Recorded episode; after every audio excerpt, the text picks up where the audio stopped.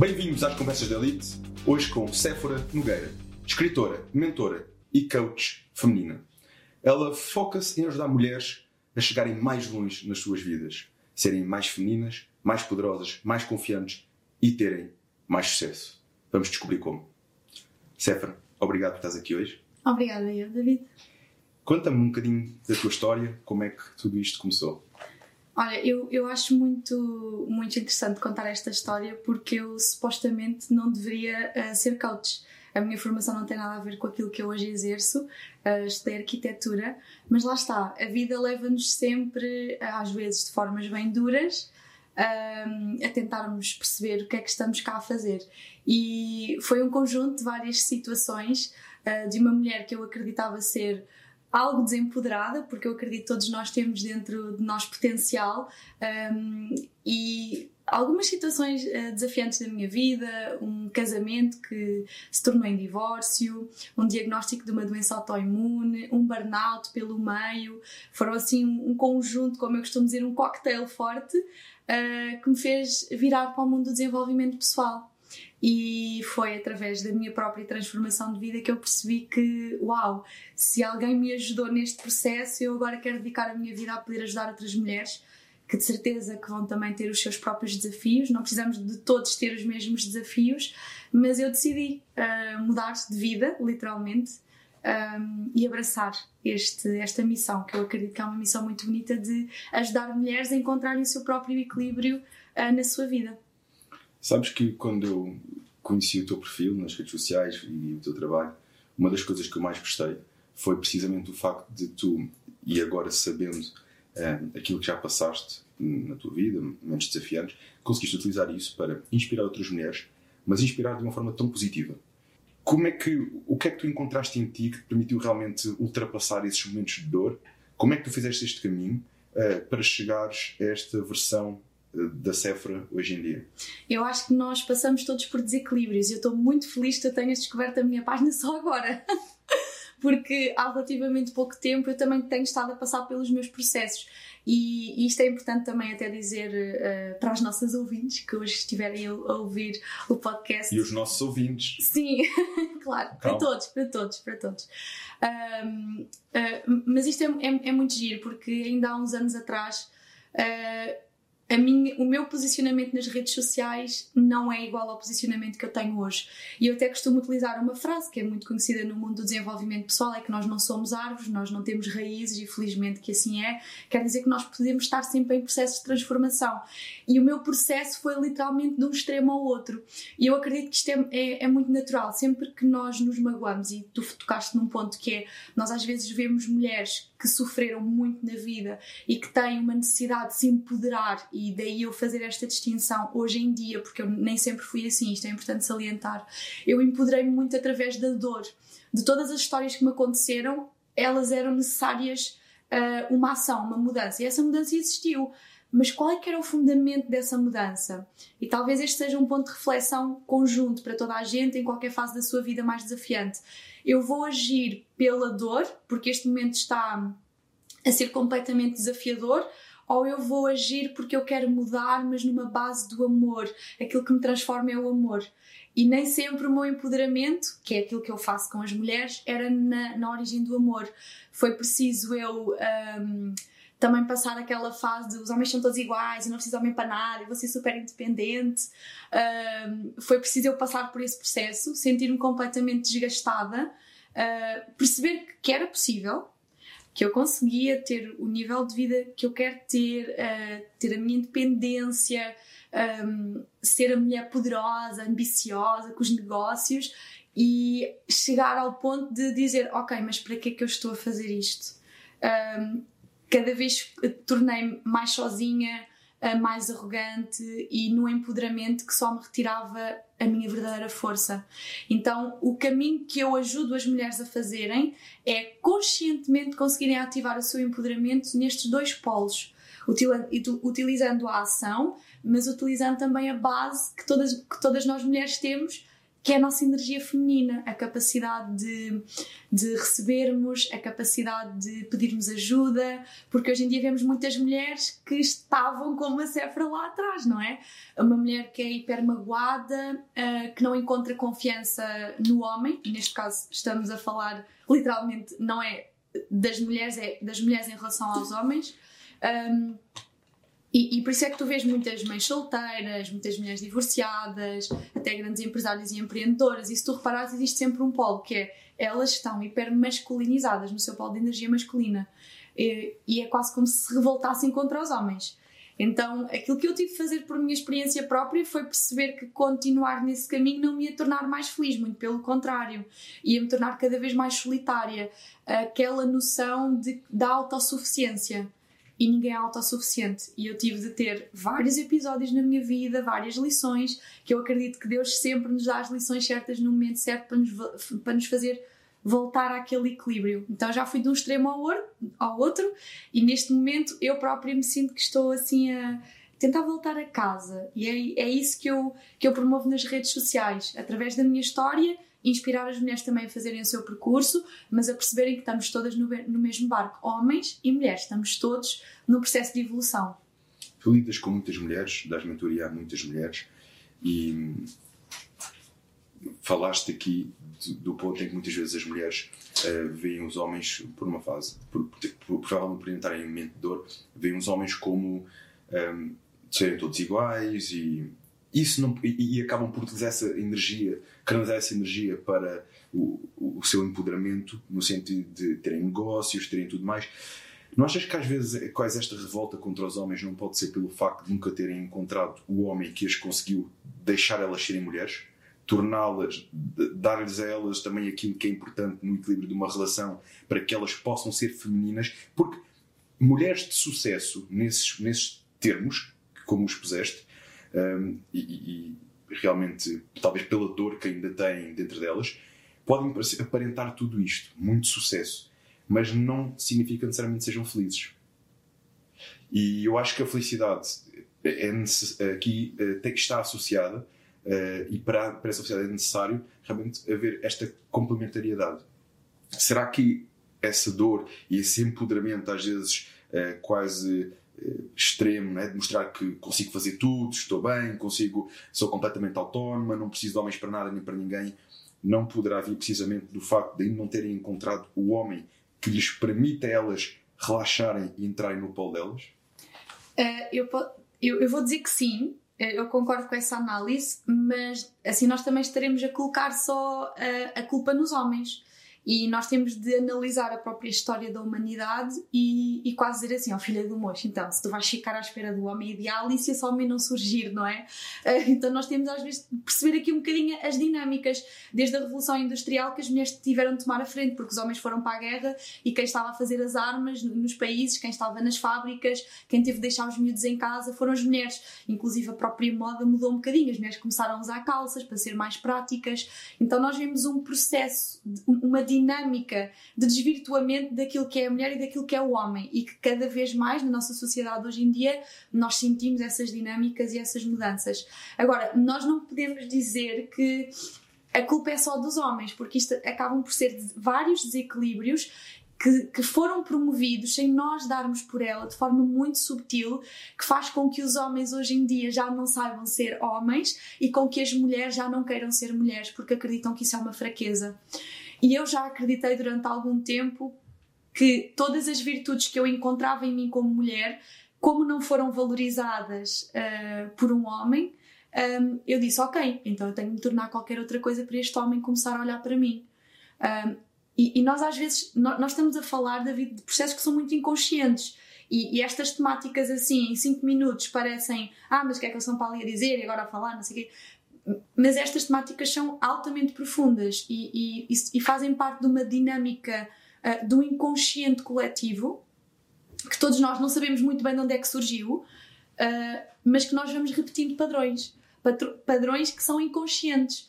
Então, eu não gosto de colocar a culpa só de um lado, porque este é um desvirtuamento que está a ser coletivo e que eu acredito que na nossa sociedade hoje em dia aquilo que nós necessitamos é de todos de mais autoconhecimento, de não termos medo de buscar fazer terapia uh, de qualquer tipo, porque hoje em dia ainda bem que existem diferentes terapias. Se tu não gostas de A, vais procurar o B, se não gostas de B, vais procurar o C. Hoje em dia, como eu costumo dizer, é, estamos na era da autorresponsabilidade, porque não nos faltam ferramentas, não nos falta conhecimento. Muitas vezes eu até converso isto com a minha avó uh, e ela diz: Mãe, filha, as coisas que tu sabes hoje em dia. E disse: Pois é, avó. Ai, se eu soubesse o que, tu sabi, o que tu sabes hoje em dia, a minha vida não era a mesma. E disse: Pois é, avó. E eu às vezes um, noto isto, não é? Nós hoje em dia temos a autorresponsabilidade de ser felizes muito mais do que os nossos avós, muito mais do que os nossos trisavós. Porquê? Porque nós estamos na era do conhecimento, nós estamos na era da informação e só não faz esse caminho. Uh, e que sim, aqui eu vou ter de chamar aos filhos de meus filhos de meus, porque é assim, jovens e homens que estão a ouvir. Uh, as mulheres têm estado a fazer este caminho de autoconhecimento e aquilo que acontece é que nós vemos muita disparidade. Ou seja, nós vemos mulheres que estão cada vez mais evoluídas, cada vez mais audazes, cada vez mais conscientes, cada vez mais bem resolvidas e vemos homens que ainda estão muito aquém de fazer esse trabalho interior. Ah, porque isso é só, é só para as larilas, agora ir para a psicóloga ou agora ir para fazer um retiro. Um, e existe ainda muito esta, esta masculinidade tóxica sobre o desenvolvimento pessoal. Óbvio que eu estou a falar de padrões. Existem sempre exceções e ainda bem que as existem mas que as mulheres têm empoderado muito mais no seu autoconhecimento, é verdade, é uma realidade e por isso é que tu dizes, e bem, as mulheres estão cada vez a sentir que, epá, onde é que estão os homens de jeito, como, como às vezes se costuma dizer.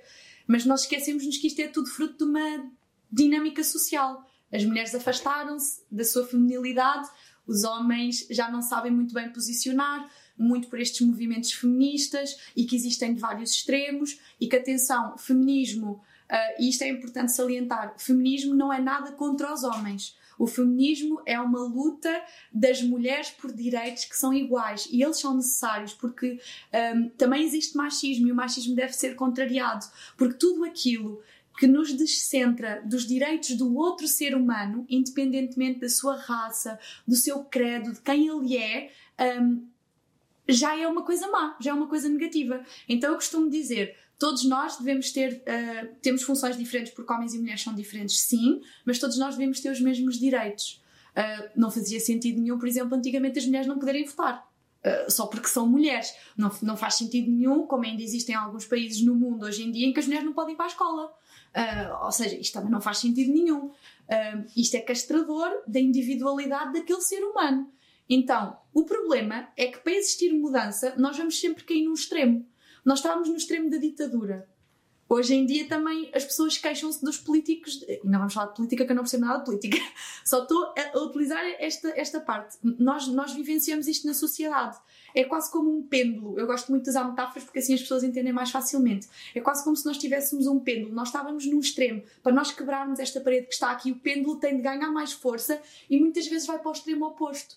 Que foi aquilo que me aconteceu na parte da energia feminina e masculina, quando, quando eu estava há pouco a explicar, que é uma mulher que está muito na sua energia feminina, se ela tem de ter força para, para se empoderar, para ir com força, para, para saber os seus limites, para ter consciência sobre ela própria, para ter mais uh, desenvolvimento pessoal, ela vai ter de ir com mais força para que a parede se desconstrua. Porque senão pode ir assim devagarinho a parede não vai abaixo.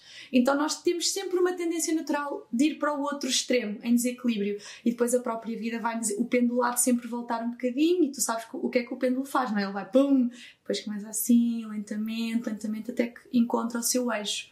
Então, sempre que nós queremos uma mudança, quer seja na sociedade, quer seja na nossa vida pessoal, é um pêndulo. Nós temos de estar conscientes de que a sociedade passou de um extremo ao outro e que nós, neste momento, estamos no limbo. Estamos no limbo nos relacionamentos amorosos, por exemplo, em que as mulheres e os homens não sabem muito bem como é que são de aproximar, em que as mulheres querem uma coisa dos homens e os homens querem outra coisa das mulheres e depois está tudo desconjuntado. Mas tu achas que aquilo que a mulher procura e espera no homem e aquilo que o homem procura e espera na mulher mudou assim tanto com o tempo? Boa pergunta. Eu, eu atrevo-me a dizer. Eu vou-te dar tempo para que pensar. Que não mudou. Eu, eu acho que não. Okay? Eu não acho mudou, que não mudou assim não tanto. Mudou. Porque há coisas que estão na essência, são milhares de anos de história e o homem continua a sentir-se atraído pelas mesmas coisas na mulher e a mulher continua a ser atraída pelas mesmas coisas no homem. Então, pronto, já percebi que a tua opinião é a mesma, sim, então sim, é, passamos é, para o é. ponto seguinte, que é então uh, o que é que está aqui a mudar tanto?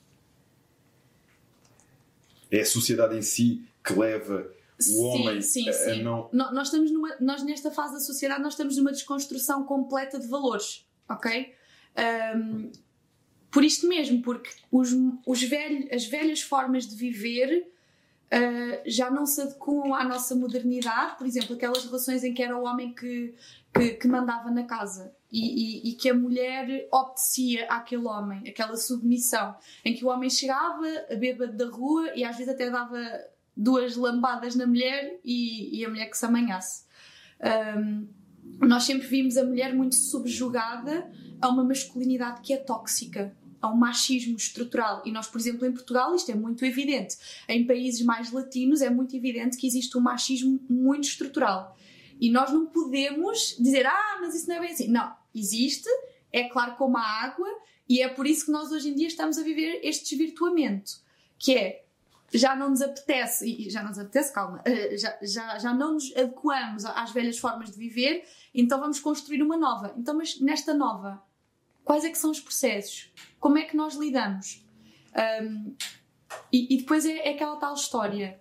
Existem características do homem ahm, que muito facilmente podem ir para um outro nível. Até que ponto é que o controlo é saudável? Até que ponto é que a possessão é uma coisa boa? Até que ponto que a proatividade masculina ah, vai ser saudável? Então nós neste momento estamos num completo desequilíbrio. Porquê? Porque nós já não estamos agar- agarrados a, a valores sólidos. E estes valores sólidos têm a ver com a educação. Um, ainda há pouco tempo atrás fui a um programa de televisão onde se falava de ghosting, que é uma, aliás, uma coisa que eu acho que só existe agora mais recentemente também com as redes sociais. Que é o facto das pessoas no dating, eh, com muita facilidade, que se hoje em dia temos nas redes sociais, começa-se a meter conversa, vais a um date ou dois e de repente a pessoa desaparece, sem ter a, a parte da responsabilidade afetiva. Eh, estas coisas antigamente eram impensáveis. Eh, Esta história do sexo casual que hoje existe, antigamente um homem, se quisesse eh, ter sexo casual, ele tinha de ir a uma prostituta, ponto. Uh, se ele quisesse, estava apaixonado por uma mulher, ele tinha de cortejar, ele tinha de pedir a mão ao pai uh, para poder ir para a cama com aquela mulher e era só depois do casamento. Hoje em dia nós até gozamos com essas coisas, é pá, isso não faz sentido nenhum. E depois as mulheres perguntam-se, que isto é uma pergunta que que sempre que eu abro caixinha de mensagens é uma pergunta que está lá sempre, é impressionante. E isto é grave, que as mulheres dizem, perguntam-me sempre isto: porquê que os homens uh, têm dificuldade em se comprometer? Porquê é que eu sou capaz de andar três meses, quatro meses, Séfora, com aquele homem parece que aquele homem nunca me pede namoro, parece que aquele homem tem medo do compromisso? E eu digo-lhe assim: não trates o ficante, né? Que os brasileiros falam muito assim. Eu adoro falar brasileiro já agora. Estou brincando. Existe muito esta parte que é. eh, o, não trates o ficante como namorado, tu não dês benefícios de marido e de namorado ao ficante. E eles dizem, ah, mas isso é muito tipo moda antiga, tipo isso é século XIX quase. Então vá, faz a tua experiência. Hoje em dia as mulheres, como se entregam tão depressa aos homens, em termos de sexo casu- casual, por exemplo, faz com que o homem tenha tudo aquilo que ele quer. Para que é que eu me vou comprometer com esta mulher? Se calhar, para me comprometer, vou comprometer com aquela que se calhar é mais calma, mais tranquila, porque os homens sabem. Já agora vou-te fazer essa pergunta.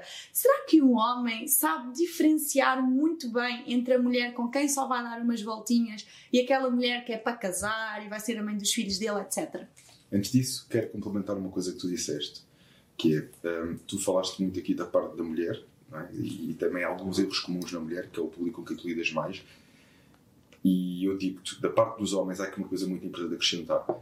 Nós vi- viemos ao longo do tempo, eu lembro-me dos meus avós, os meus avós, hum, na casa dos seus 80 anos, os seus filhos hum, iam uh, para, para a escola, mas quando não estavam na escola, estavam no campo a ajudá-los, estavam no trabalho, que era o trabalho pesado, eh, e, e os meus bisavós faziam o mesmo com os meus avós e por aí fora. Ou seja, os rapazes, sobretudo os rapazes, era muito este tipo de, de estímulos que eram dados aos miúdos, que cresciam nisto.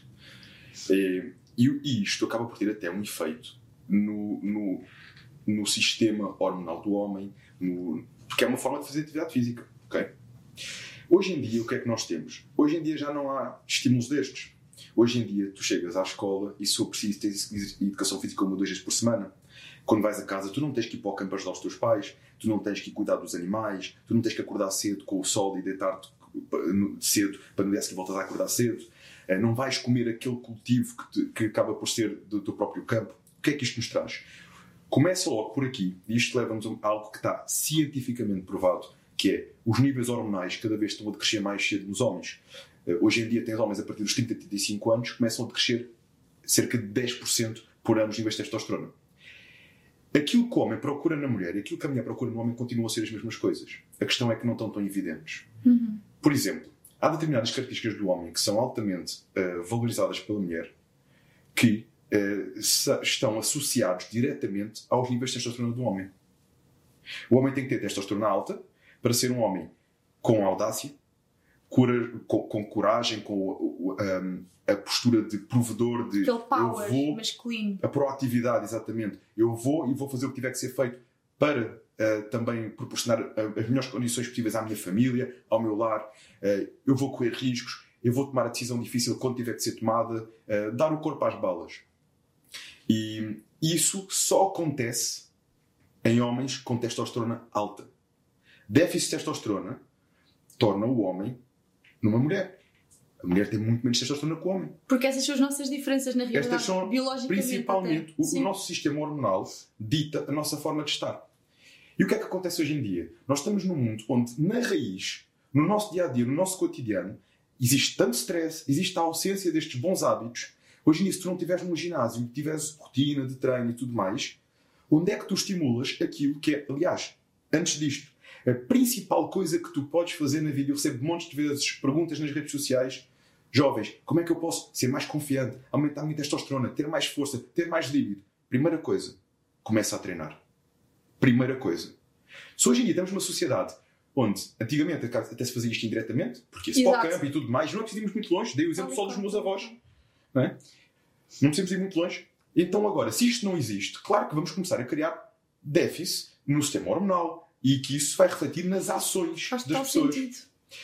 E é por isto que começamos a ter cada vez mais uma sociedade onde o homem uh, e a mulher despolarizam. Porque se o homem não, não assume o papel que deve ser do homem, então a mulher vai tentar criar esse equilíbrio, que é um equilíbrio natural entre o ser humano. Vai tentar, ok, sabe determinadas coisas que têm que ser feitas e ele não faz, se vou tem que ser eu. feito, vou ser eu a fazer. É, é, uma questão de sobrevivência. É uma questão de sobrevivência da espécie. Se, sim, até se num casal é uma equipa, epá, se este. Vamos falar de uma parte muito prática e que eu atendo muitas mulheres em que isto acontece, que é, ah, o meu homem está a ficar cada vez mais acomodado ou perdeu o trabalho. E eu vejo muitas mulheres que são uh, mulheres até bastante femininas, e que se despolarizam dentro de uma relação de uma forma muito fácil e começam a ser ela, aquela tal expressão que em Portugal se usa muito que é ah, lá em casa quem veste as calças é a tua mulher, né? Uh, existe muito essa expressão típica, mas que cada vez é mais verdade. Porquê? Porque nós vemos homens que já não dão o tal corpo às balas, quando há um problema uh, ficam assim um bocadinho, não é? Tipo, retraídos, não sabem muito bem como resolver, ou, ou, ou, ou, são muito mais emocionais, ou não têm gestão emocional, que isso é outra coisa que lá está, todas as características que estavas a falar são muito necessárias e importantes, mas ao mesmo tempo elas também têm a ver com a educação. Por exemplo, um pai um, que seja um pai que está tá sempre uh, medricas, ai, cuidado, não faças isso, filho, ai, cuidado, que aquilo que ali tem um buraco, ali vais ter uma bactéria. É completamente diferente daquele pai que, epá, vai, e força, e deixa o miúdo cair. Isso, isso. Entendes? Estas pequeninas dinâmicas um, de educação formam a pessoa que nós somos, homens e mulheres. E mesmo nas mulheres é, é, muito interessante ver que há mulheres que são mais masculinizadas. Quando nós estamos a dizer isto, é que são mulheres que vibram mais no polo da ação, da proatividade, do fazer acontecer, uh, da racionalidade e que têm muita dificuldade. E este é um, um, um padrão que eu recorrente uh, vezes recebo um, nas, nas sessões de mentoria, que são mulheres altamente masculinizadas, porque estão completamente distantes do seu sentir. Foram muitas vezes mulheres que na infância, por diversas situações familiares, os seus pais, inconscientemente ou conscientemente, as levaram a assumir responsabilidades cedo demais.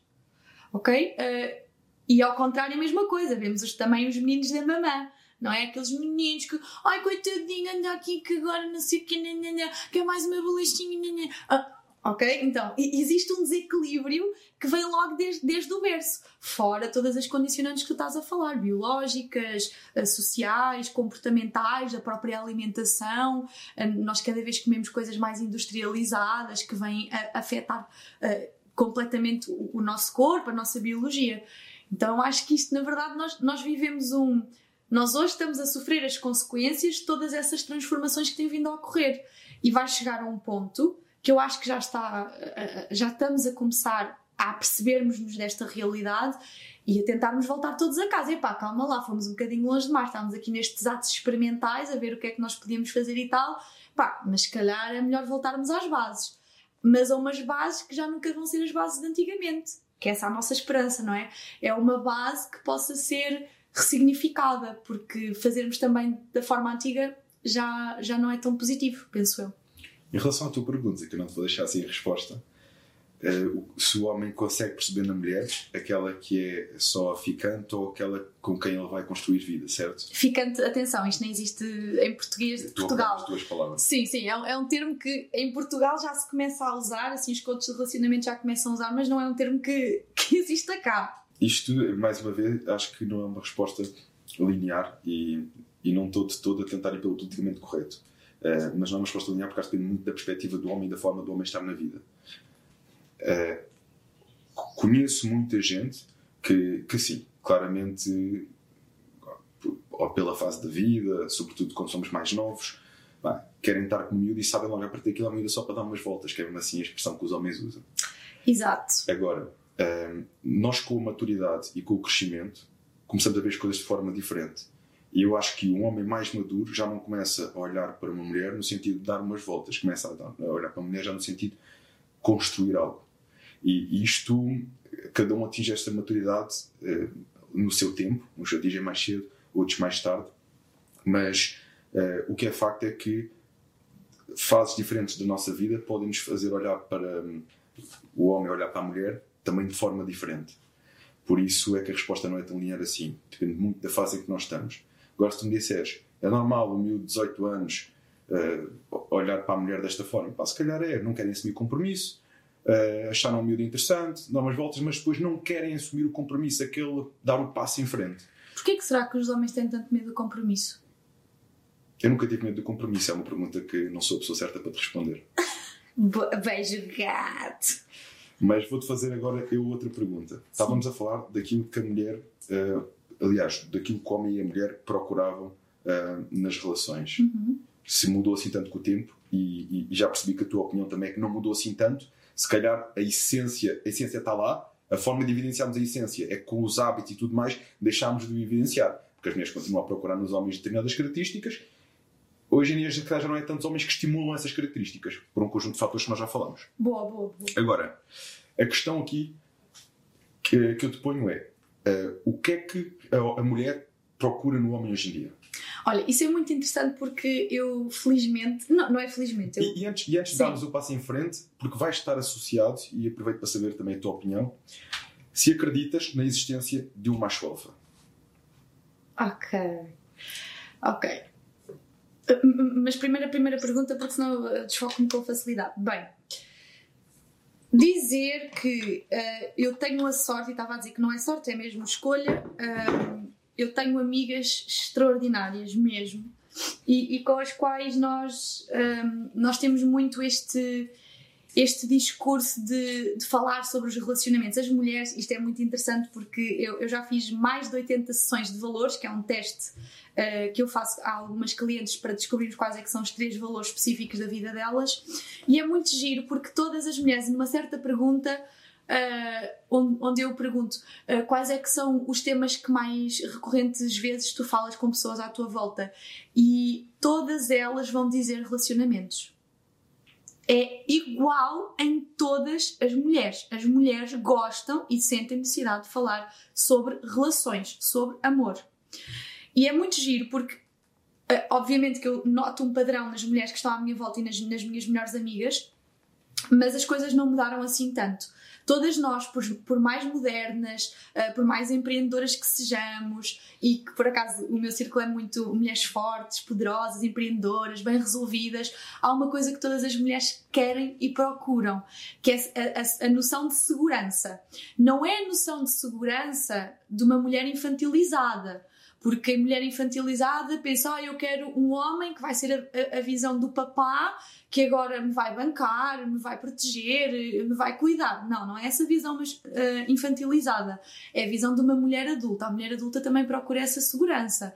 A segurança de saber que está ali com um homem que, como tu dizias há pouco, que se houver um problema, ele vai lá e ele faz, ele resolve. Uh, um homem que lhe é fiel, um homem que a honra, um homem que tem orgulho também na mulher que ela é. E um homem, acima de tudo, que a veja. Eu acho que é isto que as mulheres procuram. Porque é, é, aquela tal história. Sempre nos fizeram acreditar no mito do amor romântico, de que nós devemos procurar a nossa cara metade ou metade da nossa laranja. E eu não acredito nessa, nessa visão. Eu acredito que nós somos seres inteiros, íntegros, homens e mulheres, e que os relacionamentos servem para nós. Uh, quase que enchermos e transbordarmos o nosso copo de água. É como se esta caneca já tivesse cheia e a pessoa que vem aqui adicionar mais água vai transbordar. E se nós formos inteligentes, vamos colocar canecas por baixo para que a água seja reaproveitada e possa encher outras canecas. E quando nós somos pessoas bem resolvidas, esse amor transborda. A pessoa que nós somos, a luz, a motivação, os nossos hábitos, a nossa energia, ela vai transbordar para os outros e os outros vão na sentir. Eu acho que já estou a desfocar-me da pergunta que tu fizeste. Estás a falar daquilo que o Sim, falaste várias coisas que a mulher procura no homem. Sim, Já é segurança, essencialmente. Eu acredito que é segurança e ser vista. A mulher tem muita a, a necessidade de ser vista. De ser vista no sentido que, aliás, há, há algum, alguns, eu diria quase todas as discussões um, que as mulheres queixam eh, sobre os seus maridos ou sobre os seus namorados têm muito a ver com. Parece que ele não me vê, parece que ele não me ouve, parece que eu estou a falar para uma parede. Então a mulher tem muito esta, esta necessidade de ser abraçada de, de dizer assim: olha, eu estou aqui, eu estou-te a ouvir, um, eu estou importado com as tuas necessidades. Se a mulher sentir que tem isso de um homem, o, o homem tem tudo da mulher.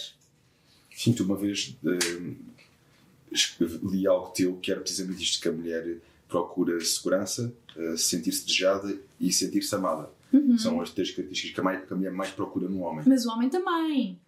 Porque lá está, nós não nos podemos esquecer que nós somos diferentes mas todo o ser humano tem, este, tem estes dois medos, que é o medo de não ser valorizado e o medo de não ser amado, de não ser importante ou de não ser amado. E todos nós procuramos conexões. Uh, ainda há pouco tempo atrás eu fazia uma live com um psicólogo, Afonso Arribança, que eu gosto imenso do trabalho dele, e nós falávamos muito nisto, principalmente nesta era do sexo casual. Volto mais uma vez a falar porque é mesmo uma temática que é muito relevante. As pessoas procuram sexo casual acreditando que são livres, mas aquilo que elas procuram é conexão, tanto homens como mulheres e depois apercebem-se que aquilo acaba por ser efêmero e vazio. Eles acreditam que vão à procura de sexo, mas aquilo que eles procuram é conexão, todos nós, principalmente numa sociedade que está cada vez mais individualizada. Uh, porque todo o ser humano, como eu costumo dizer, Deus Nosso Senhor não nos fez em ilhas separadas. Nós estamos no planeta Terra, com 8 bilhões de pessoas, não é? bilhões de pessoas, e nós estamos aqui todos para conviver uns com os outros. Então, de alguma forma, nós necessitamos todos uns dos outros. E homens e mulheres têm, têm necessidades de, conex, de, de conexão.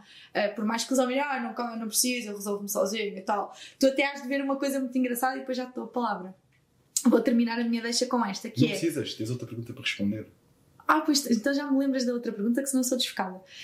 Um, há, há, uma coisa muito interessante. Nós hoje em dia vemos, vemos esta diferença, que é normalmente um homem que esteja com o seu masculino saudável, ele vai procurar na sua vida um, primeiro ser provedor, tornar-se provedor, ou seja, focar-se nos negócios, focar-se em ter dinheiro, focar-se em dar estabilidade, em, em, se sentir estável como uma estrutura, não é? Bem sólida de uma casa, e depois ele vai procurar a mulher, só depois.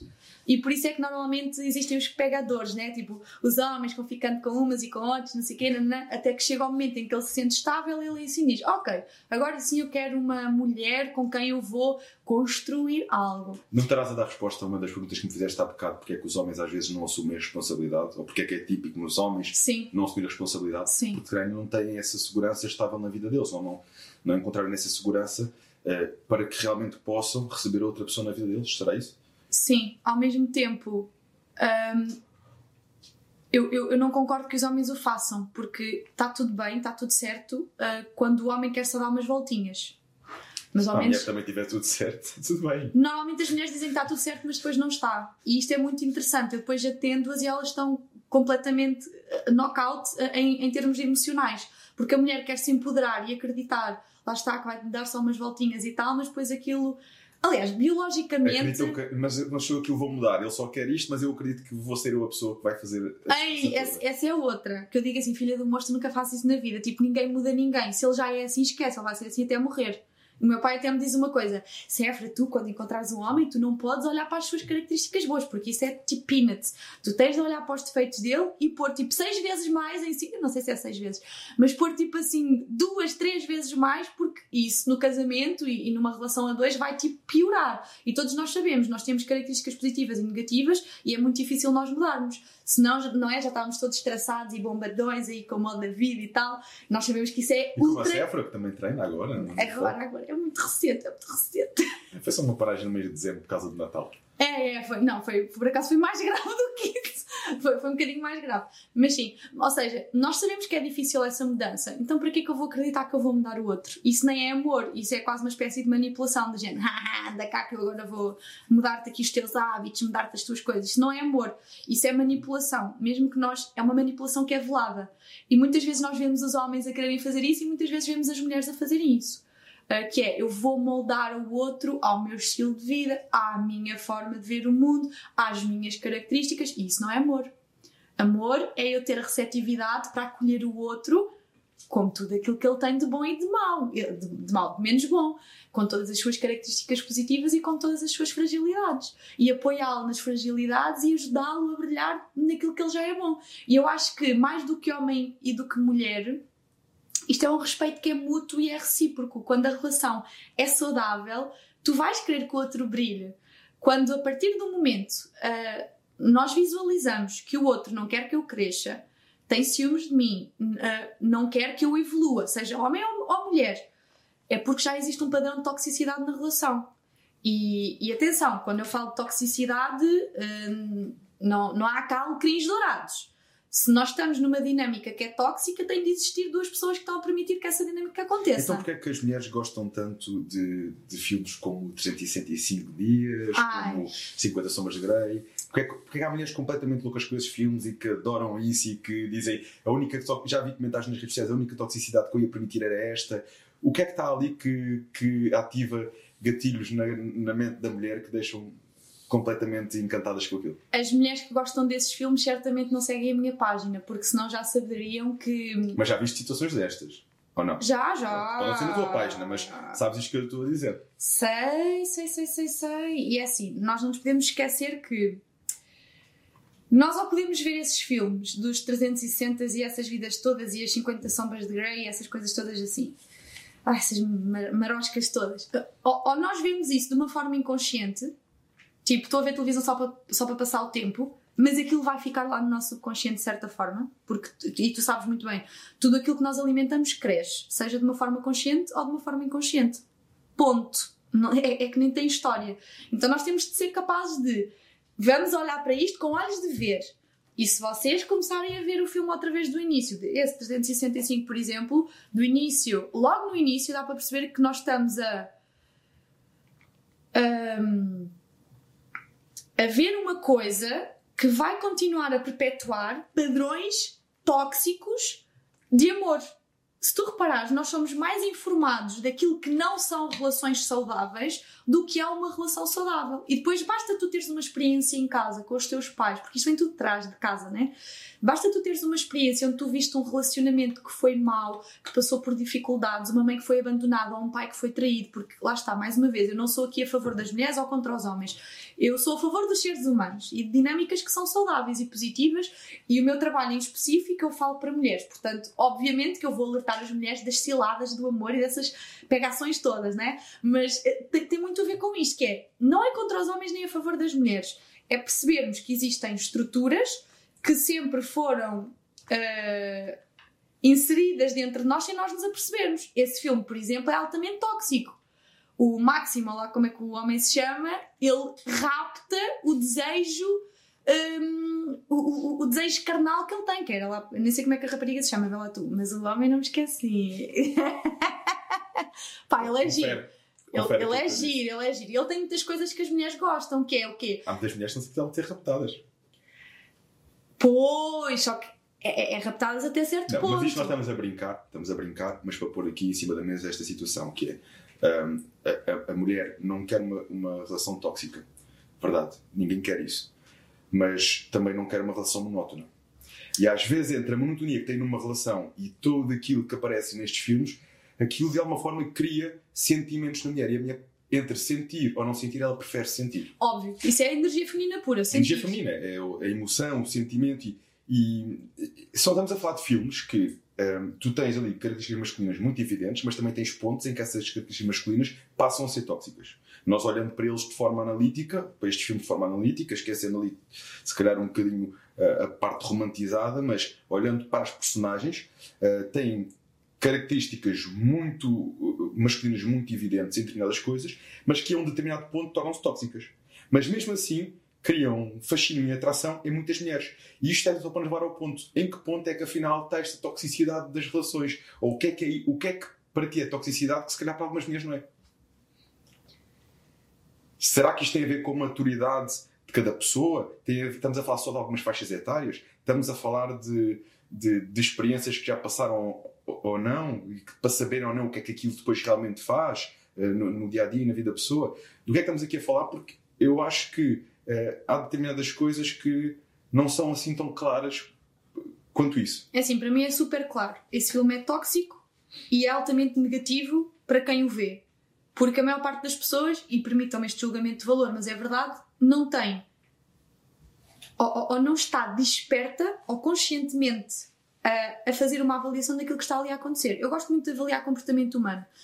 E ali nós vemos uh, comportamentos altamente machistas. Portanto, aquele personagem não é saudável.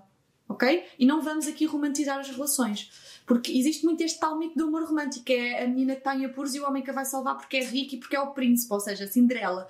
Nós vemos, nem precisamos ir ao máximo, podemos ir a, coisas que são tóxicas na, na, história da Cinderela. A Cinderela era a tal mulher amável, que apesar de ser da família, era feita escravizada dentro de, do, do seu próprio lar. Ou seja, é uma mulher sem autoestima, altamente submissa, e isto é tóxico, mas nós dizemos, ai, a Cinderela tão linda, tão querida. Não, a Cinderela tinha baixa autoestima. Um, aliás, os psicólogos até um, utilizam muito o, o, síndrome da Cinderela, já tem mesmo nome. Então, nós temos de perceber que, no, que nós vivemos numa sociedade patriarcal, machista, que ensinou às mulheres uma visão distorcida daquilo que é o amor e que fez com que os homens acreditassem que as mulheres são inferiores a eles. Isto é muito claro, é muito evidente. E neste tipo de, de filmes é mais uma vez de uma forma modernizada, um, com coisas atrativas pelo meio, com coisas que são sedutoras. É impossível tu não ficares atraído por aquela visão. É o homem que, que é riquíssimo, que tu podes ser escrava sexual dele. Ele pode até atar porque tu não, não, não vejas uh, que tu sejas completamente escravo do outro mas depois dá tudo o que tu queres. Vais às compras, convida, convidas a tua melhor amiga para altas festas. Ele no Natal até te diz assim: Ai, uh, vou-te dar aqui. Eu, tipo, eu fico logo nessa parte, né? Ai, vou-te dar aqui a possibilidade de construir o teu negócio. Ai, meu Deus, quem me dera ter assim um mecenas que de repente me desse assim um cheque cheio. Ok, tem coisas que são altamente estimulantes e atrativas porque nos colocam numa situação de facilitismo, ah, tipo a babar, né? Tipo, estou aqui só a receber. Mas isso também é uma visão negativa daquilo que é a mulher, porque a mulher não, a mulher tem de ser uh, detentora da sua autoestima saudável, que a permite escalar os seus resultados de forma independente, saudável e equilibrada, e depois também se permitir receber um elogio, receber uma ajuda, receber um apoio. Então nós vemos que estes filmes condicionam a mulher e perpetuam o padrão de uma mulher que tem baixa autoestima, que não é independente que é objetificada pelo seu parceiro e que nós achamos que isso é altamente estimulante, não é? O, o ser mais uh, passiva ou o ser completamente dominada. E atenção, calma, eu não estou a dizer que, que haja mulheres que, que, que está errado elas gostarem disso, ok? Eu, por pronto, é isso, não vou falar aqui de mim. Mas, mas, mas isto é interessante, nós percebermos que há dinâmicas que são saudáveis, mas esse filme em específico eu não recomendo. E normalmente nós vamos ver também uma coisa. Isto, foi, isto tem a ver com a minha educação religiosa e cristã. Uh, os meus pais sempre me disseram isto e, e, a Bíblia diz isso, que é o mal traz sempre muita coisa boa misturada, precisamente para ser atrativo. Um, é por isso que um pacote de batatas fritas pode ter as maiores porcarias lá dentro, mas aquilo vai-te saber bem, aquilo é altamente viciante. Faz-te bem? Não. Mas tu vais lá comer. E se nós pensarmos na nossa vida desta forma, nesta dinâmica, nós percebemos que aquilo é errado, que aquilo é mau, que aquilo vai nos fazer sofrer mais tarde ou mais cedo. E nós vemos a, aquela mulher, aquela personagem, que a amiga está de fora e está sempre a dizer: então, mas tu estás a permitir que isto aconteça. Ai, mas eu gosto tanto dele. Entende? Isso é, é completamente xalala, como eu digo. É uma mulher que está desempoderada, é uma mulher que está ali num síndrome de Estocolmo que acaba por se apaixonar pelo, pelo seu próprio uh, rapto. É, não é rapto que se diz? Raptor. Raptor, Raptor. estava a faltar a palavra. Tema polémico, tu fugiste, mas eu queria saber a tua opinião. Ah, eu estava a tentar fugir a essa. Um, tema polémico não tem que ser polémico não tem que ser polémico. Eu acho que é polémico porque as pessoas muitas vezes não sabem ou ainda não se debruçaram realmente o que é que isso significa. Uh, interpretam e às vezes até confundem termos. O que é que, se acreditas e se sim, o que é que, como é que defines o macho alfa? Ai, vais-me fazer essa pergunta tão difícil. Como é que eu defino? Nessa parte. Como eu, é que tu vês? Eu, eu, sei que tu estuda, eu sei que tu estudas e que já falas disso há muito tempo, que eu também faço as minhas pesquisas uh, e acho que até podes ser tu a dar a definição. Eu só vou dizer uma coisa. Ok, já estou já aqui a fazer um checkmate. Eu, eu vou só dizer uma coisa. Um, uma sociedade na qual nós estamos inseridos por todas estas histórias dos feminismos, do machismo, da masculinidade tóxica, etc.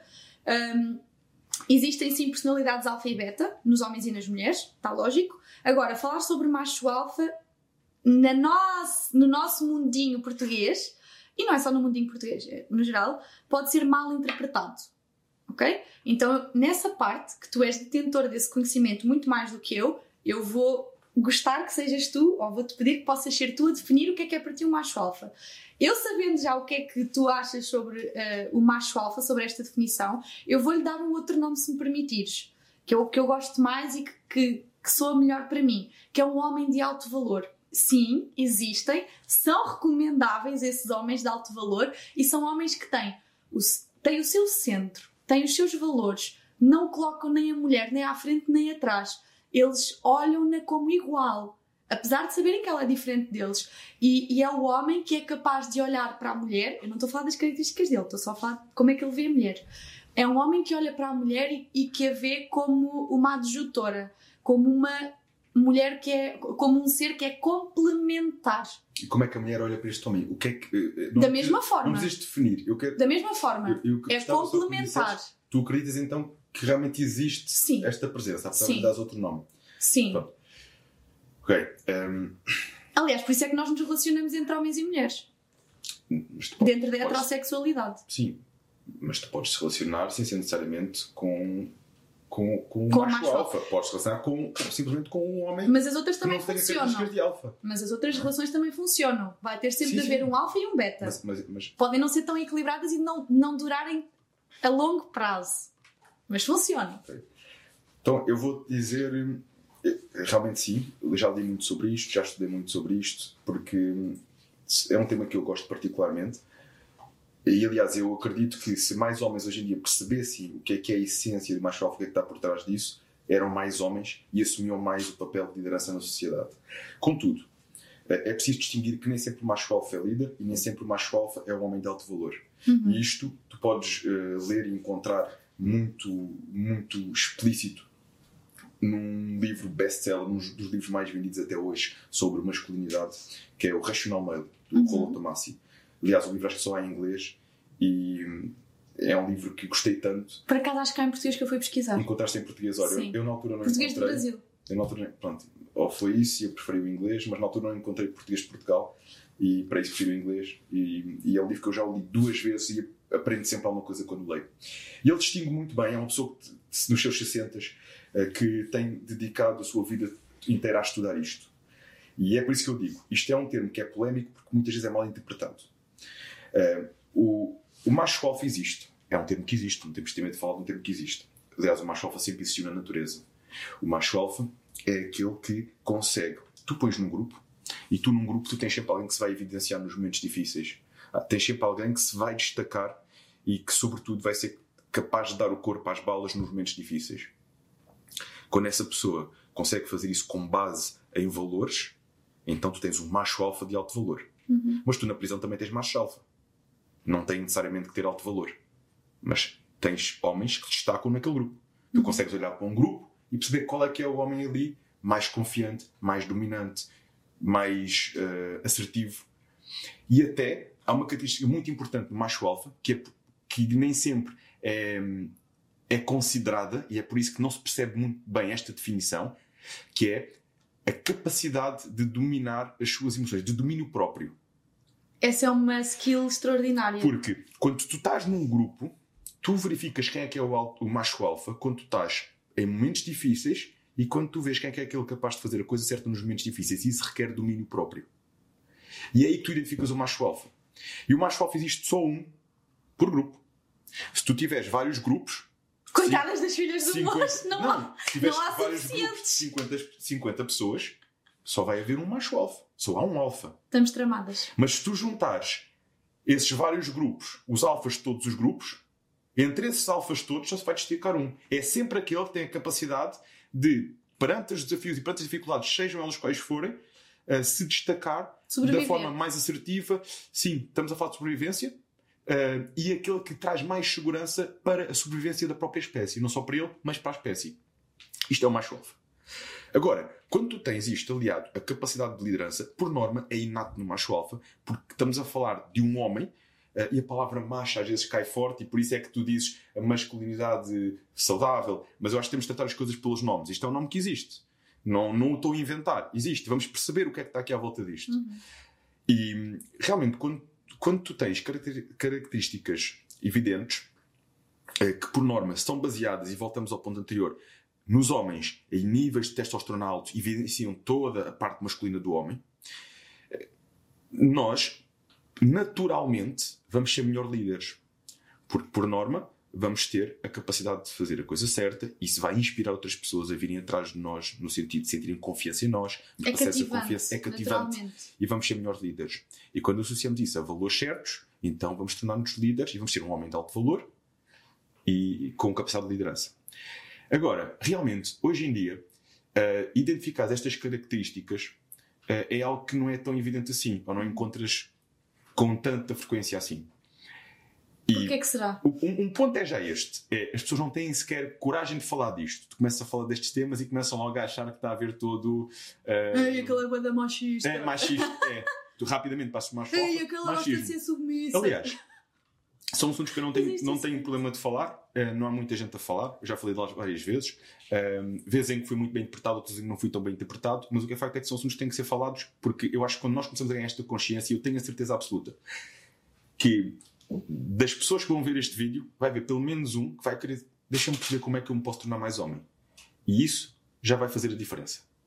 Eu saber que vai haver pelo menos um jovem, alguém que está em, ou não, pode não ser jovem, pode ser até já alguém de mais idade, que eu quero me tornar mais homem, eu quero ser maior provedor, eu quero ter características masculinas mais evidentes. E o facto de chegar pelo menos a uma pessoa, alguém que hum, tem esta eh, receptividade e queira saber mais, já vamos fazer com que pelo menos alguém vá ser mais provedor na sua família, vá trazer e vá contribuir mais para nós mudarmos esta mentalidade na nossa sociedade, que é está tudo bem. No outro dia tinha uma, uma aluna que me dizia, propó- do nada, veio-se qualquer coisa, "Ah, hoje, os homens hoje em dia andam muito fofinhos. É.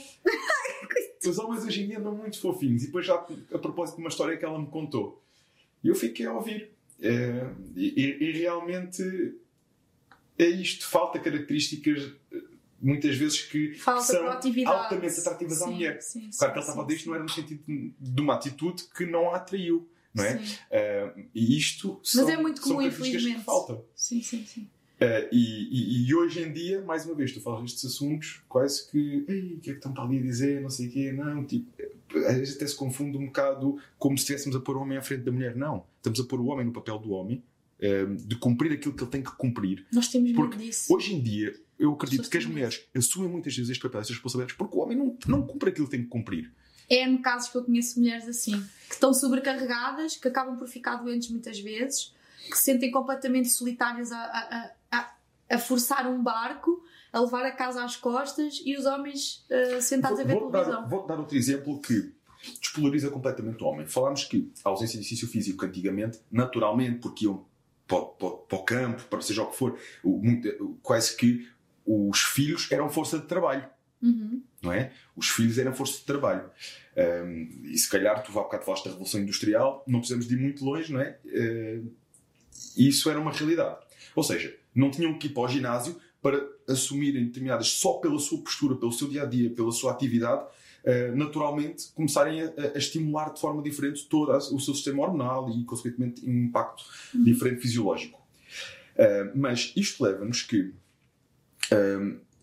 com o tempo, não só mudaram estes hábitos que nós já falámos, completamente. Hoje em dia tens uh, o nascer do sol e o pôr do sol, pouco, é, é, pouco relevante para muita gente.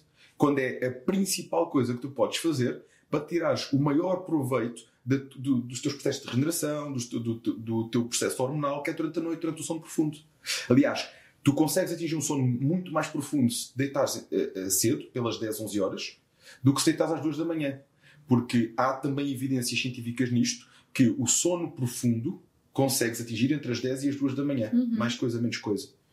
Porque estamos habituados a isso, não é? Que é de, aliás, neste momento já não, mas vem da nossa história mas o deitar cedo e acordar coisa. cedo. Já reparaste como na natureza está tudo tão bem criado para que nós sejamos felizes, saudáveis e equilibrados. E aquilo que me dá a sensação é que nós tentamos fugir disso criando as nossas é próprias regras. Do que é natural estamos a fugir daquilo que é natural e isto vai nos desvirtuar, vai nos levar a um cansaço, a, a, a, uma solidão, a um desgaste tão grande que aquilo que nós vamos sentir mais tarde ou mais cedo, e eu espero que seja isso que, que vai acontecer à sociedade em geral, é que nós cada vez comecemos a olhar mais para aquilo que era natural em nós. E isto é super interessante, eu, eu acho isto incrível. Nós, cada vez que achamos que somos mais poderosos, mais autossuficientes, que temos mais conhecimento, estamos a fugir daquilo que era a natureza e daquilo que era o plano inicial para, para a humanidade, em termos de felicidade. E isso onde está a dar prejuízo. Eu acho que talvez é uma bonita reflexão. Todas estas coisas que nós estamos aqui a falar têm a ver só com isso, que é voltarmos a casa. Então vou-te dar mais um exemplo em relação a isso que estás a dizer. E que era onde eu queria chegar com a conversa anterior. Há um outro ponto que hoje em dia despolariza muito os homens e que é banalizado: pornografia e masturbação. Que é muito banalizado. Uh, nós ligamos o computador ou um tablet ou o telemóvel ou o que for e muito rapidamente tens acesso um, a estímulos, a estímulos artificiais, artificiais, não está ali nada natural, que te vão uh, criar todo um, um estímulo de dopamina uh, para te levar-te a uma ação altamente viciantes que vão fazer com que esse estímulo de dopamina e essa ação, que te vão despolarizar como homem, sobretudo após a ejaculação, um, que vão deixar com que tu cries esse estímulo naturalmente, vais perder vontade de criar estímulo naturalmente na vida real com pessoas. E isto depois leva até a casais que começam a entrar com alguns dos problemas mais comuns hoje em dia, que é o casal começa a deixar de ter vontade de estar em conjunto. O homem, porque se calhar até, até tem facilidade. mais facilidade em ir ao, computador ver um vídeo. E a mulher, porque naturalmente também consegue conviver bem com isso. Às vezes até agradece, epá, deixa-me cá resolver-me sozinha porque o filho de uma não sabe fazer nada. Como é que tu vês estas situações? Concordo 100% contigo. Acho que a masturbação, uh, mesmo quando é para as mulheres, é nefasta e é aquela tal história do eu sou autossuficiente. E nós não somos autossuficientes. Eu passei há. Eu sou péssima em contas, mas há três meses atrás, mais ou menos, quatro meses atrás, por um, por um desafio de saúde com um tumor cerebral e um derrame de sangue uh, no cérebro também, e tive internada e foi aí que eu tive de parar e dizer assim: Uau, como é que eu estava a levar a minha vida? Tive de aceitar a ajuda dos meus pais, a minha mãe ficou alguns meses comigo em casa porque eu precisava de vigilância e para mim, tu não tens noção o quanto aquilo me custou. De género, ei, agora a minha mãe vem para a minha casa, que tipo de mulher é que eu sou? Eu que sou empresária, empreendedora e que faço tudo sozinho. Aquilo foi uma lição que eu até hoje agradeço a Deus. Porque nós, às vezes, no meio desta, desta vida que é tão frenética, do querermos ser ambiciosos, do querermos ter os nossos objetivos, e tudo isso é importante mas nada é mais importante do que a nossa saúde e do que a nossa família. Não pode. Aliás, Joel J, que é um, um, um coach de alta performance que eu adoro, ele diz muito isto: não invertas a ordem. Primeiro saúde, eh, depois família e só depois o trabalho. E nós hoje em dia estamos completamente desfocados e desvirtualizamos isto. E eu tive de aprender muito isto: que é ninguém é autossuficiente. essa tal história que tu pegas no vibrador, ou, ou que vês pornografia, ou pegas sabes lá no quê, num brinquedo qualquer e que te satisfazes a ti próprio, vai, só vai dar uma sensação de insatisfação. É como a droga, é viciante, porque é rápido, é estimulante, mas assim eu, eu não preciso do outro. E era o que eu dizia ainda há pouco. Nós vivemos em sociedade, porque senão Deus tinha-nos feito numa ilhinha para cada um, um planetazinho para cada um. Olha, o planeta da Cefa, o planeta do Davi, o planeta da Rita, o planeta da Marta, o planeta do Joãozinho, e cada um estava no seu planeta sozinho. E nós não fomos feitos para estar sozinhos. Ninguém é feliz nessa realidade, por mais que acredite que é. Está a viver uma ilusão, porque tudo isso é uma ilusão. E pior, acaba por desvirtuar os relacionamentos humanos. E muito do mal que nós hoje vemos dos homens não cuidarem bem das mulheres nessa área da intimidade tem a ver com estas visões irreais e distorcidas daquilo que é o respeito e a intimidade entre um casal. Inclusive, coloca nos homens aquela, aquela pressão deles terem de perfumar, performar qualquer coisa no ato sexual. Uh, e, e, por isso é que hoje. Um, eu atendo muitas mulheres que se queixam disso, que é a perda de libido dos homens. Uh, cada vez hoje em dia isso, isso é Nós mais comum. Nós chegamos a ter relacionamentos em que cada vez mais relacionamentos em que a mulher tem mais desejos do que, o, do que o próprio homem. Como é que isto é possível quando nós estamos a falar que a mulher tem entre 12 a 17 vezes mais testosterona que um homem normal? A mulher só, não, ao contrário. O, o, homem tem 12 a 17 vezes mais testosterona que o homem é que tem, sim, biologicamente. O homem, o homem, sim, sim. sim. um, ou seja, como é que isto é possível, não é? A que ponto é que estamos a chegar? Aliás, é, é muito fácil, é possível, é muito fácil. Tu com a masturbação, tu reduzes a testosterona. Deixas de querer e procurar parceira. Que por outro lado, quando tu tens a tua parceira e o, uma das coisas que mais estimula a testosterona, não tanto como o treino, mas parecido, é o facto de o caminho que se faz até ao acto sexual. E este caminho. Aliás, eu acho que se mais homens soubessem disto. Iam querer mais isso. Queriam querer mais isso e acho que iam dar mais valor aos preliminares nessa, nessa situação. vai fazer furor, vai aquecer algumas camas. Porque digo-te digo já, das coisas que mais estimulam a testosterona no homem e que pode fazer, melhorar seriamente um relacionamento é o homem que vê pornografia deixar de fazer, ver pornografia, deixar de se masturbar e começar a valorizar o caminho que tem que fazer para que essa relação exista com a sua mulher. Porque a, a ejaculação no acto sexual, uh, o caminho que nos leva até lá, tem um, um, um estímulo muito maior de testosterona no homem do que se isso for feito de forma artificial. E não só. Uh, este caminho, o caminho em si, ainda tem um impacto maior no sistema hormonal do homem do que necessariamente o acto de ejaculação em si. Ou seja, este caminho é um caminho que, que é saudável. É saudável. É saudável. Caraças, porque é que as pessoas estão a fazer tudo ao contrário, não é? Mas porque é fácil. Porque nós porque vivemos tu chegas ao telemóvel e tens o que é queres. Mas isso é igualmente para a comida, igual para a fast food, por isso. Ai, caraças, eu toquei nisto. É, é igual... Este não toque no rinoceronte, que este rinoceronte isto pois, é... estou a ver que está todo aqui e esse macho alfa aí do teu lado e tal. Este aqui é o Hércules. Este é o Hércules. Ah, não tinha Este é que é o macho alfa. Não confundas. Ah, este é que é o macho alfa. Este é que é o macho alfa. Oh, já me Mas o Hércules também estava a passar. Já me esqueci do que eu ia dizer, eu sou tão desfocadinha. Tava, ias falar qualquer coisa de, dos casais que realmente tinham essa. Eh, eh, que, em que a mulher tinha. Estávamos a falar disso, em que mulher, casais em que a mulher tinha mais vontade do que o homem. Sim, mas é essa tal história de. Já não, não me lembro, mas vou pegar na mesma. É esta assim. É, é aquela tal história de, de nós vermos que nós estamos. Ah, já sei, era das comidas. Estava a dizer que nós sentimos tanto estímulo. Hoje em dia nós estamos na era dos facilitismos, que é. Uh, Queres um, um, um, carro, chamas um Uber. Queres uma comida, já nem precisas de sair de casa, que eles vêm trazer a comida à casa. Um, queres sexo casual, abres o Tinder. Uh, queres uh, uma comida que seja estimulante porque estás bem carente emocionalmente, pegas uma comida que seja estimulante, tipo batatas fritas, coisas com picantes, montes de doces, açúcares, etc. Todas essas coisas são altamente viciantes. Tu não comes essas coisas, tu és agora uma atleta focadíssima, não é? Não, não calma, calma, que eu. És atleta, mas comes essas coisas. ok. É pá, quer dizer, eu, eu, percebi que com a chegada dos 30 já não se podem fazer essas avarias, mas eu, lá está, eu sou aquela tal vegetariana que às vezes, né, aqueles pequenos delitos, a minha mãe, coitadinha, andei a dar papas de aveia e vocês não comiam neste nem choca-pico, pá, agora são adultos e bebem Coca-Colas e coisas. Ela passa-se. De pequenino se trouxe o pino, tu é completamente ao contrário. Eu, eu e os meus irmãos. Ai, coitados, se eles ouvirem isto já vão. Sempre! Vai lá fazer essas coisas, mas não desmetas. não, mas eles ainda são piores do que eu. Eles ainda são piores do que eu. Não, não, mas lá está. Todas essas coisas são estimulantes. E é, é, nós precisamos ter aquilo que tu há pouco falavas, tanto homens como mulheres, que é o domínio próprio. a chamada temperança. Nem sempre, nem nunca, mas há coisas que se eu sei que me fazem mal, eu devo me distanciar delas. E nós hoje vemos pessoas que são muito fracas a nível emocional, porque também ninguém lhes ensinou. Por isso é que um, o autoconhecimento e este caminho do autoconhecimento, do fazermos terapia, porque eu, eu gostava muito e acredito que esta questão da saúde mental nem é só por saúde mental. Uma pessoa que está saudável e, equilibrada deve sim fazer terapia, deve sim poder a, a pagar um coaching, pagar um processo de mentoria, a tentar descobrir-se melhor, porque isso só nos vai trazer uma maior capacidade de sermos mais felizes, porque nos vamos conhecer de verdade. Vou conhecer, ok, isto é quase como um GPS. Eu consigo ir àquele caminho, mas é mais giro. Se eu for lá visitar o caminho toda a próxima vez, eu já posso ir sem GPS. Se as pessoas se conhecessem ao ponto de não necessitarem de GPS, que os outros lhe dissessem isto ou aquilo para serem guiados na própria vida, nós seríamos todos muito mais felizes. Nós íamos ter mulheres claras daquilo que querem e que são irredutíveis em alguns valores que para elas são essenciais, e veríamos homens também muito claros sobre aquilo que eles querem e com valores que são uh, valores positivos, valores que são magnânimos, até posso usar essa palavra assim, coisas que são importantes, coisas que, que são estimulantes da, da forma positiva.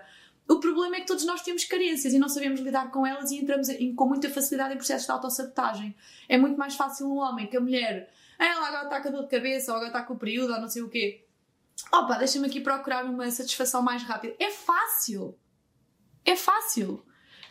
Mas lá está, o que é que é melhor? Isso depois é, é, é o efeito bola de neve, que pode claro. ser para ah, é o bom. Uma vez. Pode ser para o bom, como pode ser para este tipo de coisas, não é? Sim, sim, sim. Porque sim. assim como só me ultrapassar essa barreira e esse desejo momentâneo e fizer o caminho vai começar a tornar a relação cada vez melhor e se calhar a mulher até vai ter vontade de que isso aconteça mais vezes. Mas por outro lado, quando começamos a entrar nisso pela primeira dificuldade, começas a entrar numa bola de neve também, uma espiral negativa. Mas pois é, mais fácil e é mais prático e não sei E depois até quando chegas à relação sexual, a relação sexual já não é a mesma coisa, porque já tens tanto estímulo na tua cabeça e até para a mulher, que a mulher depois também sente isso. É? E entra-se num ciclo vicioso. Sim, sim, tal e qual. Mas isso lá está. Não é só para a área da sexualidade, da intimidade do casal, é para tudo. É como treinar, é como comer saudável, é, é, eu lembro-me de, de, de, ter feito uma experiência em 2015 de estar uh, três meses sem tocar em açúcar, em açúcar de nenhum tipo. E eu lembro-me co como na altura aquilo foi altamente impactante. Eu cheguei ao terceiro, ao terceiro e quarto dia, na primeira semana, foi muito desafiante mesmo. Porquê? Porque eu comecei-me a perceber que até achava que era saudável, mas estava completamente intoxicada com, com todas essas coisas. Ou seja, o açúcar é altamente viciante e nós às vezes nem nos apercebemos destas pequeninas é coisas. Exato! E, e, nós não nos apercebemos. Por isso é que eu estou a dizer, não é só na área da sexualidade, é em todas as outras áreas. Nós, se tivéssemos um estilo de vida que fosse o mais puro possível, e que também vamos cá, falando sinceramente, ninguém vai ter um estilo de vida o mais puro possível, todos eu, nós precisamos de um escape de vez em quando. Que... Sim. Não é tu comes um, um, doce ao fim de semana que vai fazer mal. Se comes um doce todos os dias, eh, claro. se calhar. É? E o, o problema do açúcar é este. Uh, até eu que me considero uma, das, uma pessoa muito regrada. Uma das, tu já ia dizer uma das pessoas uma, ia dizer, mais... uma das pessoas mais regradas que eu conheço. Tupei, tupei, tupei. Para não dizer a pessoa mais regrada que eu conheço, porque isso soar arrogância. Porque eu, eu sou uma pessoa, quando meto uma coisa regrada. na cabeça, ninguém me tira dali. Ninguém tira aquele foco. Uh, mas mesmo assim, ao fim de semana, quando tenho a minha refeição livre, também gosto de comer um doce. Durante a semana, Uau! durante a semana açúcar zero. Mas isto, tu só notas a diferença do açúcar quando tiras. Porque quando tu já estás nisso no dia a dia. E só quando estás nisso no dia a dia, tu isso. já não reparas. Sim, sim, sim, sim. E o açúcar, o açúcar, assim como, eh, como estas coisas todas que nós falámos, a pornografia, enfim, vão fazer realmente estes estímulos, eh, vão fazer, vão nos afastar de, da capacidade de clareza. Tal e qual. Da capacidade do propósito. Por exemplo, o álcool. Do que é que nós estamos. O álcool. Desvirtua é um a, a nossa. Vem, vem tapar algo. E depois, quanto mais nós temos esse vício, essa dependência, essa carência, uh, e o açúcar, se calhar, é o mais frequente, e cada vez mais, aí está outro motivo eh, que leva depois também a afetar a fisiologia das pessoas, uhum. do, do, homem e da mulher. Hoje em dia, tu tens açúcar em tudo. Tu vais e, a, e a hiperatividade das crianças também? Está. São estes estímulos que depois começam a afetar gravemente o sistema hormonal, começam a. a nós ficamos sem a capacidade de ver as coisas com clareza, com transparência. É um poder brutal brutal quando tu consegues afastar-te destas coisas, afastas-te do álcool, afastas-te do açúcar, começas a afastar destas coisas e, e tu percebes que não precisas daquilo para ser feliz e percebes outra coisa. Eu vou dizer isto e arrisco-me a dizer que se calhar 1% das pessoas sabem o que isso é, porque não há muita gente a fazê-lo. Tu começas a ver a vida com uma clareza tu começas a ver as coisas, quase que te dá um poder de tu veres a vida de cima. De veres um, um prisma diferente das coisas. Uma capacidade de análise diferente, de prever coisas.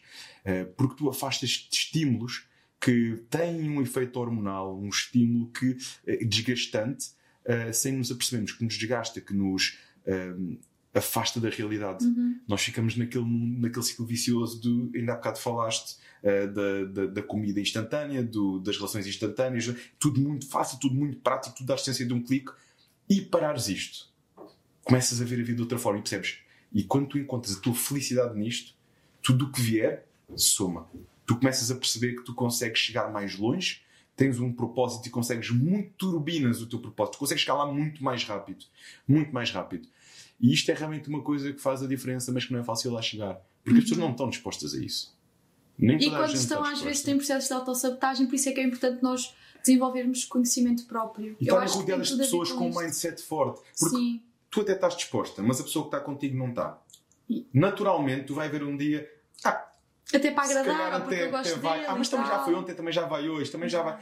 Entendes? E há todo aqui um conjunto de coisas que realmente têm levado a nossa sociedade para um caminho e isto, logicamente, que se afeta nos relacionamentos. Os relacionamentos não são a base, os relacionamentos são a consequência do estilo de vida que nós temos hoje em dia. Os relacionamentos, como outras áreas da vida. Uhum. Nos relacionamentos, mais diretamente, estamos a falar de pessoa para pessoa. Se as pessoas não estão em equilíbrio com elas mesmas, não vão estar, não vão estar num casal. Não é? E isto vai trazer consequências para os filhos e vai trazer consequências para as para as sociedades vindouras. Para, eu eu disse que queria vindouras. dizer esta frase aqui, que é aquela tal história. Então, olha, vou dizer esta frase no podcast, vai ficar muito bem. Que é. Uh, tu antes de seres um bom par tens de ser um bom ímpar. A frase não é minha, mas a Só frase é muito boa. aí a citação? A citação é, não, a citação não é minha. Ah.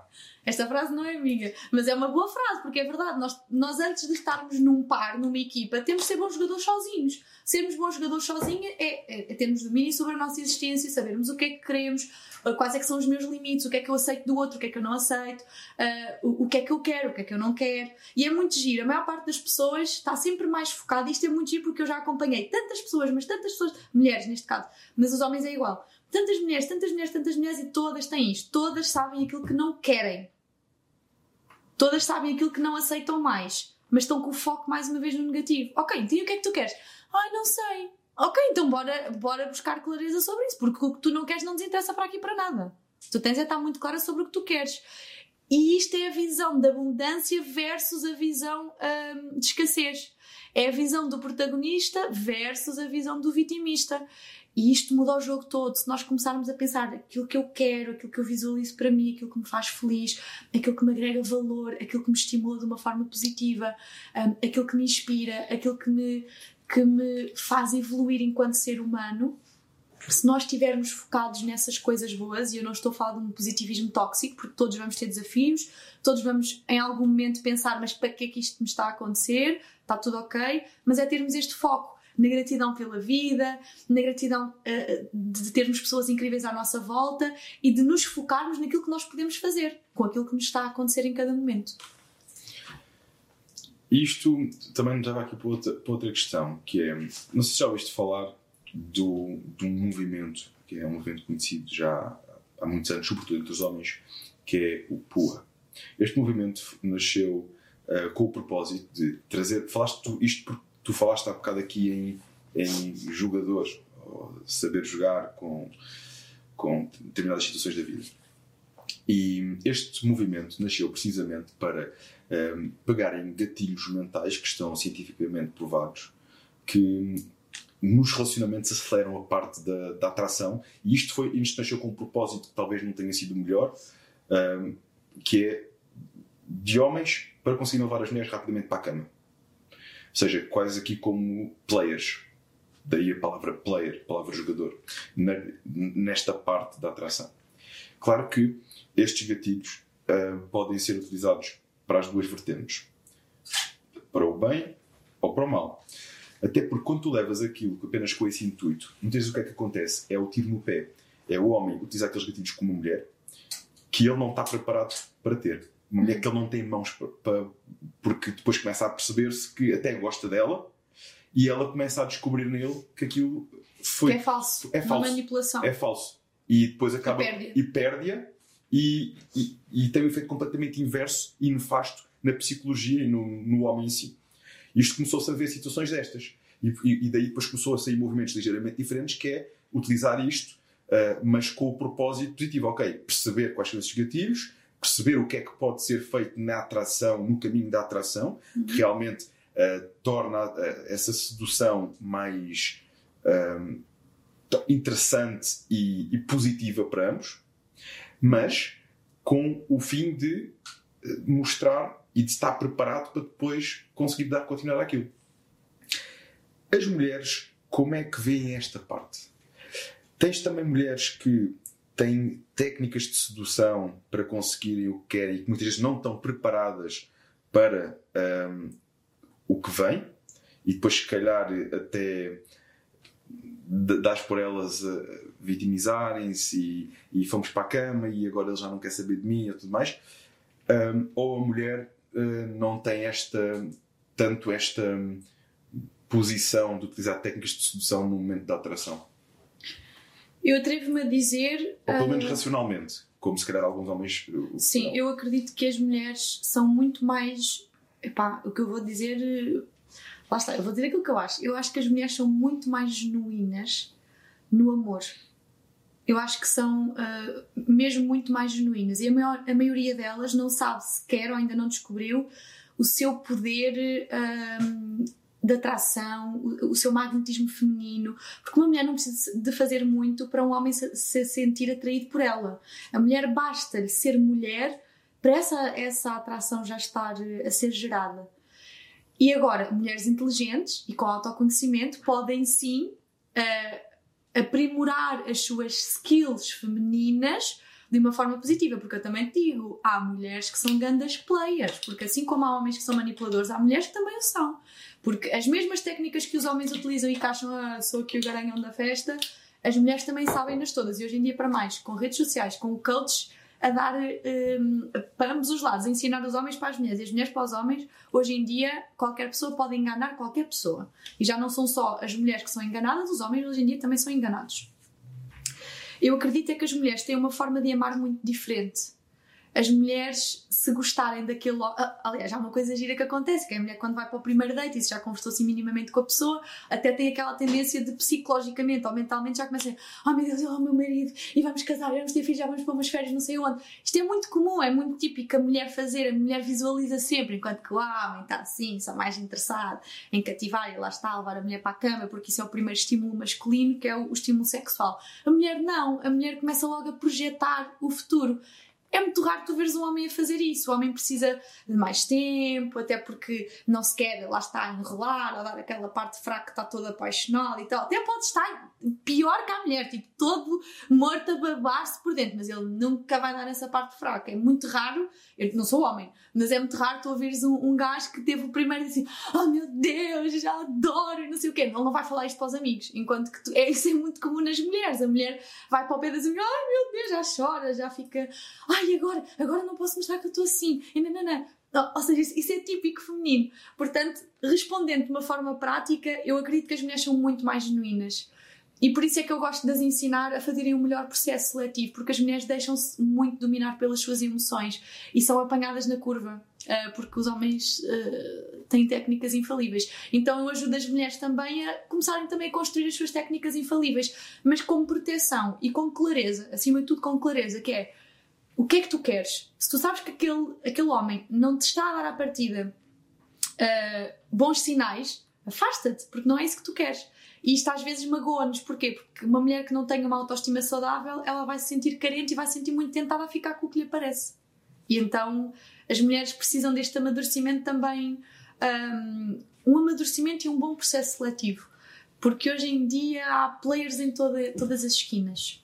E tu achas que a mulher, o facto de ser tão genuína, tem capacidade de perceber um, quando está perante um player? Ou achas que esta parte das emoções a deixa uh, sem essa clareza? Só uma mulher que, esteja, que tenha autoconhecimento sobre ela própria e que invista em se educar sobre a temática dos relacionamentos é que vai estar uh, atenta aos sinais. No entanto, Uh, as emoções e a paixão toldam a nossa racionalidade, nem que seja por momentos, e qualquer pessoa nisso pode cair. Portanto, isto é a mesma coisa poderia acontecer comigo, com, contigo e comigo, ou pode acontecer com qualquer outro ser humano. Nós podemos sempre ter a tendência de uh, não fazer, deixarmos nos enrolar no meio do processo seletivo.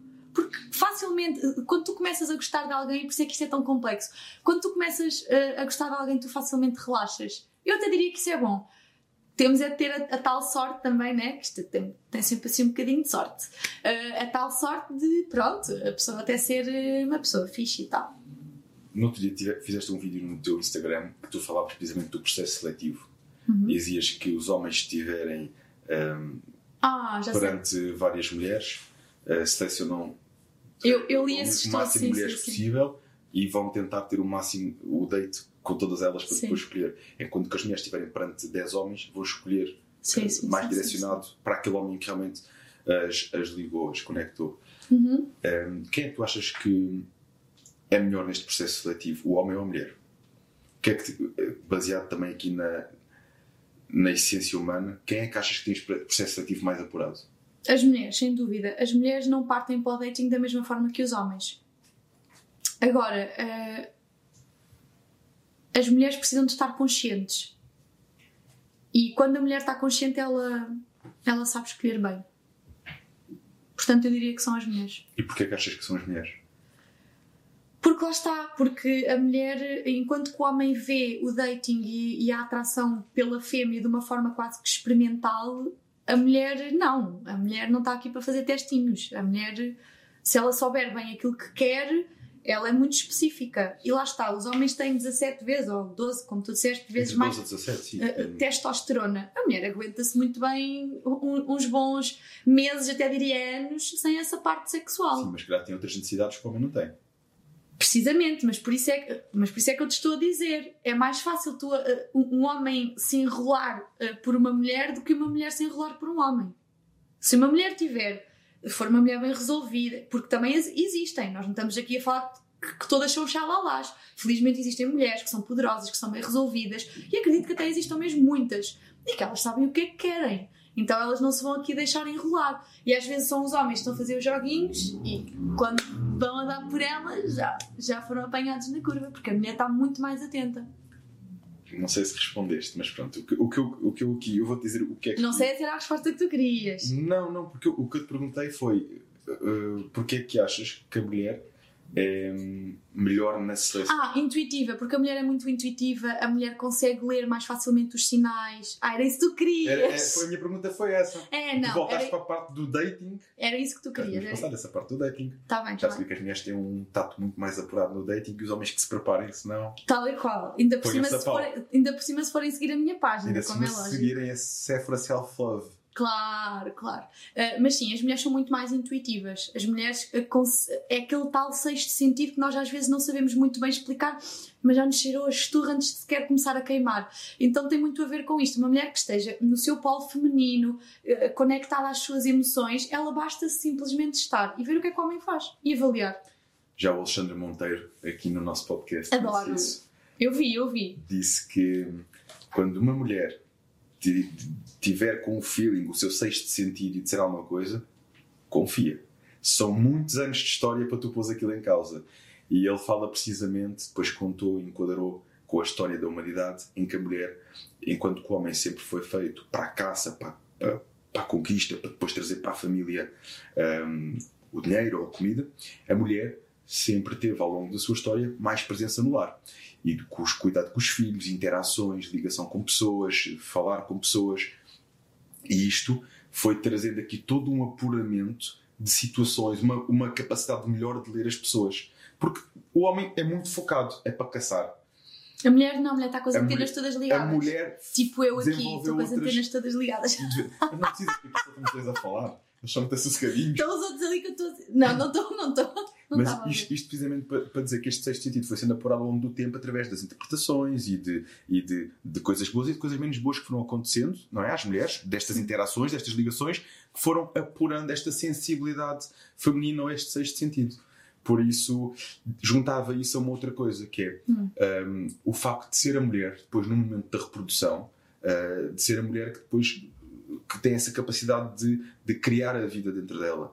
E é um, por muita responsabilidade que o homem tenha nesse papel, é, é uma coisa que é só dela. É uma coisa que é dela. E a mulher acaba por tornar-se muito mais. Por isso, isto para dizer que, que, concordo contigo no papel da mulher, da mulher ter uma capacidade de seleção melhor do que a do homem. Porque acaba por, por, por querer fazer sempre a melhor escolha, porque estão em causa, está em causa muita a sua coisa. sobrevivência, a, a sobrevivência, sobrevivência uh, também dos seus dos filhos. seus filhos e por aí fora. Aliás, até já ouvi esta expressão precisamente que a mulher, uh, quando parte para um date ou quando parte para um homem, tenta logo visualizar se é que ela dava um bom pai para os filhos dela. Tal e qual. Há bocado eu disse isso. Ou seja, a, a mulher, quando gosta, já, já consegue ver determinadas características que é a primeira coisa que ela pensa. Muito bem, Sefra, mas que bela conversa que aqui tivemos, completamente fora. Nem falámos do teu percurso no fitness, como é que está a correr? Ai, não vamos falar, não vamos sobre, falar isso. sobre não, isso. não vamos. Também já falámos de tantos temas. Sefra, que mensagem gostavas de deixar às pessoas que nos estão a seguir e a acompanhar este podcast? Olha, é a mensagem que eu, onde quer que eu vá, eu vou levar sempre comigo, que é invistam no vosso autoconhecimento de qualquer forma. Autoconhecimento também é olharmos para o nosso corpo, por exemplo, que é a área uh, que tu dominas e que tu trabalhas, nós ganharmos consciência sobre quem nós somos, como é que nós funcionamos, o que é que nós gostamos, o que é que nós não gostamos, porque o autoconhecimento ajuda-nos sempre a um, elevarmos a fasquia, a conseguirmos alcançar o próximo nível. E não é que nós agora temos de estar todos mega a, a querer o próximo nível, também não é dessa forma, mas a procurarmos o equilíbrio. E o equilíbrio só vem através do conhecimento. Portanto, independentemente de homem ou mulher, uh, raça, credo, enfim, uh, que as pessoas possam decidir investir nelas próprias, uh, porque quanto mais eu me relacionar bem comigo, mais eu também vou ser empática para calçar os sapatos do outro e perceber o seu ponto de vista um, e percebermos que todos precisamos de todos. Os homens precisam das mulheres e as mulheres precisam dos homens. Ou seja, perceber que a solução muitas vezes está em nós e não no outro, né? em resolvermos bem, em estarmos, uh, conhecermos bem e então aí depois tudo o resto flui melhor na nossa vida acabamos naturalmente por atrair as melhores coisas. Uhum. É quando nós temos esse conhecimento próprio, esse controle próprio, que tudo o resto flui melhor. E eu acredito muito nisso, até por, por este trabalho que também faço, não só comigo, mas que procuro fazer com os meus alunos, de incentivar a ter os hábitos, os melhores hábitos possíveis para que possam ver a vida com clareza, para que possam ver os seus, o seu propósito, a sua missão com clareza. Tudo isso vai atrair depois as melhores coisas até nós e de acordo com aquilo que nós queremos na nossa vida. Uhum. Como é que te podem encontrar? Uh, no Instagram, essencialmente, uh, arroba Cefra Selflove, Cefra com PH, como a loja. e pronto, é assim. Não tens um patrocínio da loja? Olha, por acaso não. Oh, era bem pensado. Era bem pensado. É depois deste episódio. É depois deste episódio, quem sabe? Quem sabe? Já sabem que podem acompanhar a jornada da Sephora nas redes sociais e, quanto a nós, espero da vossa parte partilha deste vídeo, divulgação, comentários, deixem dúvidas, perguntas. Aliás, se tiverem perguntas assim da pesada, volto a convidar aqui a Sephora para responder. Não sei se ela aceita. Isto é, ela agora já televisão e tudo mais. Contam connosco. Contamos convosco.